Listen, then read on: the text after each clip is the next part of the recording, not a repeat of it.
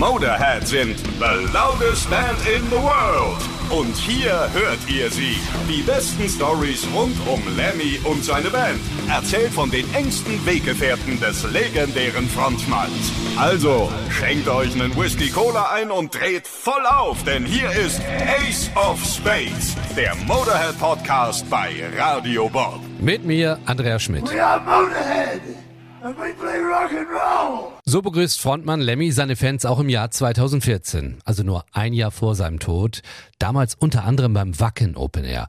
Aber auch in ihrer Heimat sind Motorhead damals auf Tour. Als Support mit dabei The Damned und aus Deutschland, aus Berlin, The Boss Horse. Und über diese Konzerte und über Lemmy spreche ich auch in dieser Folge mit The Boss Horse Sänger Alec Völkel. Alec, du hast schon in der letzten Folge verraten, wie es überhaupt dazu gekommen ist, dass ihr mit Motorhead touren durftet in England, unter anderem in London in der Wembley Arena. Wie war es denn da hinter der Bühne, Lemmy so nah zu kommen? Ja, bewegend. Also das ist, das muss man wirklich sagen. Er ist ja eine Legende.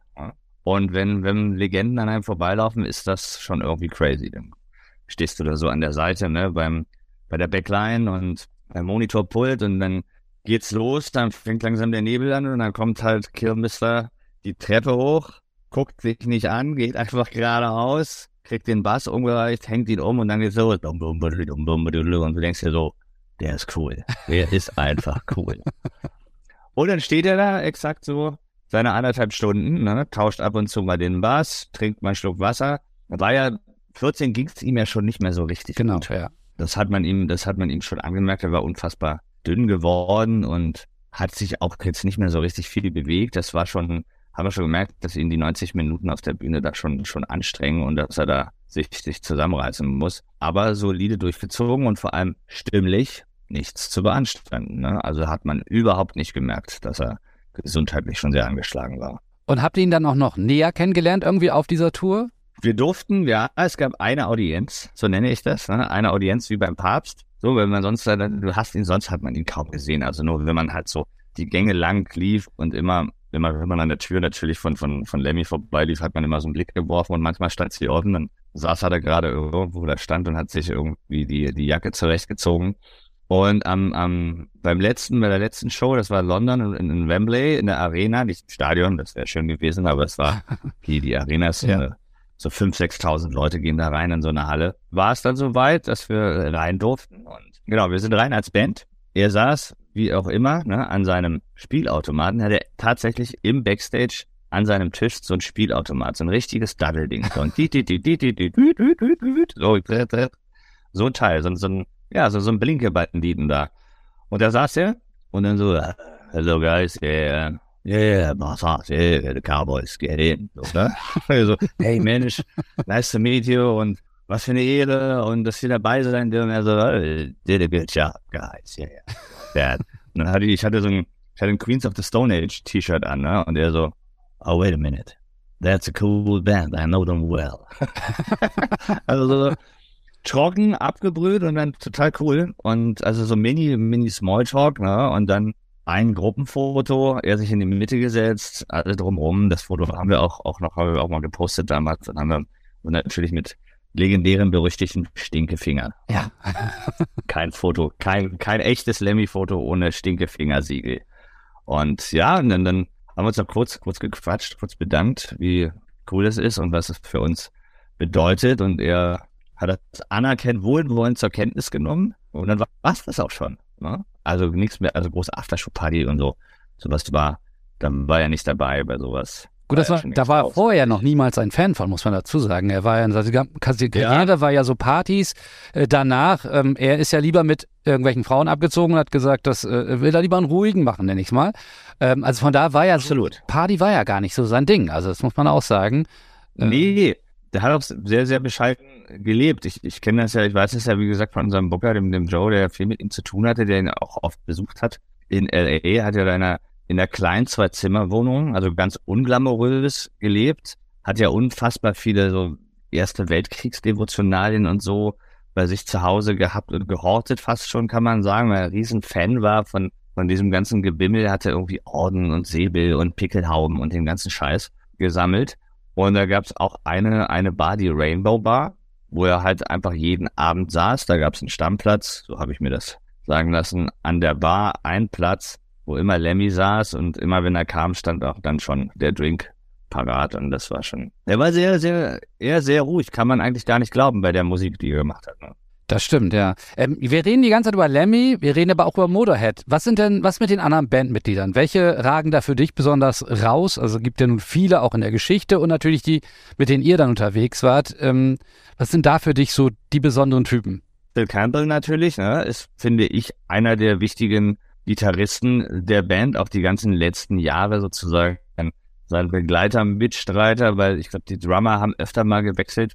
Und der war ja relativ stabil als, als Freund und Gitarrist mit ihm unterwegs und war auch, glaube ich, auch wichtig für die, für die letzten Jahre, für die letzten Alben auch. Und ähm, als wir dabei waren, war Mickey D, sein letzter Drummer, mhm. der jetzt bei den Scorpions im, im, im in der Band ist und mit denen er jetzt auch schon zwei, drei Jahre tourt, glaube ich. Zeit vergeht immer so schnell. Mhm. Und der war auch, den habe ich auch als sehr, sehr angenehm wahrgenommen. Der war richtig, richtig, der war das Gegenteil. Der war richtiges Partytier. Der stand immer im Gang, hat immer gelabert, hatte immer Bock und immer yeah, nice guys und let's, let's rock and roll und juhu. Und ja, total cool. Also das war wirklich mit denen abhängen, alle drei. Sehr, sehr eigene Charaktere, aber sehr, sehr angenehm. Und ja, ansonsten habe ich habe jetzt auch nicht in der in der Mitte der der der Phase von Motorhead habe ich das jetzt auch immer nicht so verfolgt, wer da gerade gespielt hat. Ich meine, manche sind ja auch wirklich nur gar nicht lange dabei gewesen. Das stimmt. Ich kann nur noch mal so von den Al von den Alben her war das irgendwie, es war ja hatten sie ja so ein bisschen so, so, so, so einen Knick in der Karriere, glaube ich, so dass man so die Anfangswerke Ace of Spades war natürlich so die Scheibe schlechthin. Danach wurde es ja relativ länger, etwas ruhiger und dann kam ja, glaube ich, so für mich was ich dann so als erstes wieder richtig fett war, war hier die Orgasmatron. Mhm. Die fand ich, die fand ich, dann, die fand ich dann schon wieder, ja, die fand ich dann sehr, sehr geil, weil die, die war so, da war der Sound auch noch mal eine ganze Spur dicker und härter und da haben sie auch, glaube ich, noch mal, da haben sie sich noch mal gut den Sound noch ein bisschen modernisiert und, und das war schon, das war eine, war eine geile Scheibe, fand ich. Wir haben auch mal einen Motorhead-Song gecovert und zwar äh, Killers. Ein grandioser, auch grandioser Song, finde ich. Richtig geil. Über Phil Campbell sagt, glaube ich, ähm, Lemmy selbst in seinem Buch, ohne äh, ihn wären Motorhead wohl gar nicht so eine Legende geworden. Also er hat einen entscheidenden Anteil auch daran, dass die dann so eine Legende geworden sind, dass sie halt danach eben äh, vom Image her so, ja, so eine Marke kann man ja sagen, waren, dass wirklich, äh, ich meine, was gibt es alles von Motorhead auch zu kaufen und zu besorgen und irgendwas. Ja, also das, das ist ja damals. Dann, das war ja im November 2014, da habt ihr mit denen gespielt in England. Und dann mhm. ein Jahr genau. später, ja fast ganz genau, kommt auf einmal die Meldung vom Tod. Wie habt ihr das mitbekommen? Wie war das? Ich habe das auch mitbekommen wie jeder andere. Auf einmal stand es halt überall und, und in den News und, und, und man hat es in den sozialen Netzwerken gesehen. Das war, das war bitter erschütternd und traurig natürlich, weil zum einen ist es halt natürlich auch ganz, ganz komisch, wenn man weiß, man hat jemanden gerade noch vor einem knappen Jahr gesehen, mit jemandem zusammen die Bühne geteilt. Gleichzeitig ist man natürlich unfassbar dankbar, dass man diesen Moment noch haben konnte, weil, wie wir die ganze Zeit darüber reden, Motorhead sind eine Legende, ne? Also Lemmy eine Legende und dass man mit so jemandem auf Tour sein durfte, ist was Besonderes und wie gesagt, das wird in unserer Vita für immer fest drin stehen und ist für uns ein großer Moment gewesen. Und das ist natürlich unfassbar traurig, jemanden zu verlieren, der so bedeutend ist für die Musikgeschichte. Also gerade wenn man Metal- und Hardrock-Fan und Rock'n'Roll-Fan ist, ist das ein großer Verlust, weil ich auch fand, dass eigentlich war er auch der letzte große Recke im, im, im Business, so, ne, muss man sagen, finde ich. Also so diese, diese Ikone, das haben wenige, wenige heute noch, ich meine, die, die Ramones hatten einen ähnlichen Kultcharakter, fand ich, wie, wie Motorhead. Die mochte er, glaube ich, auch sehr, soweit ich weiß. Die fand er auch sehr, sehr geil. Ansonsten, was ist noch groß, was ist noch groß geblieben? Ne? Was ist noch da? Das ist ja wahrscheinlich schon... jetzt schwieriger, ne? Also jetzt in der heutigen Zeit. Also ich glaube, da ist mit diesem Lebenswandel, den Lemmy hatte, ähm, da war es ganz gut, glaube ich, auch, dass es damals noch nicht diese ganzen Medien gab, die das Ganze von allen Seiten irgendwie begutachtet haben. Also das, das zum einen, glaube ich. Auf der anderen Seite ist, glaube ich, so ein so ein Kultstatus hat ja auch viel mit mit mit Geschichten und Stories drumherum über Hören Sagen zu tun. Ne? Das ist in der Social Media Welt jetzt auch nicht mehr so. Ich meine, als, als ich klein war, jung war, hat man jeden Fetzen irgendwie gesammelt und gefressen, den man irgendwie in, in einem, in einem Fansign oder in einem, Metal Mac lesen konnte und die Geschichten wurden gestreut und so baut sich natürlich auch Legendentum auf, ne? als wenn du jeden Tag aus deinem Wohnzimmer irgendwie live eine Story auf Insta raushaust.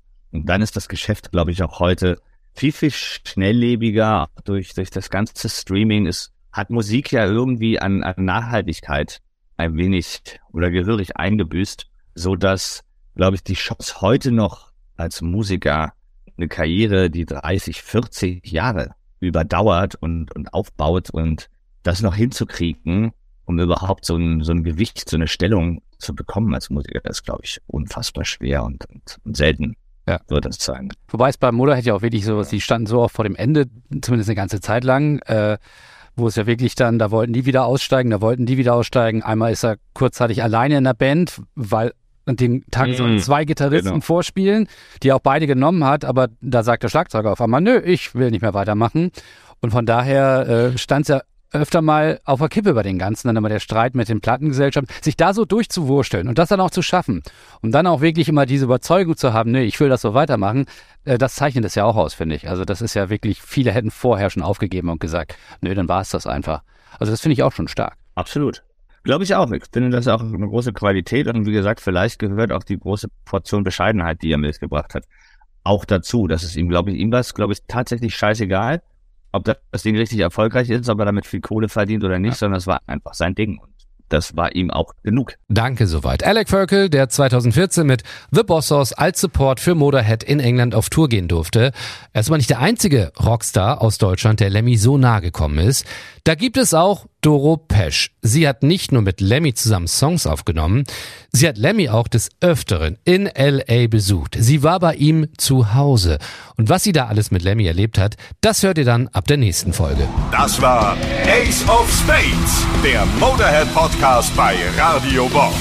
Mehr davon jederzeit auf radiobob.de und in der MyBob App für euer Smartphone. Radio Bob, Deutschlands Rockradio.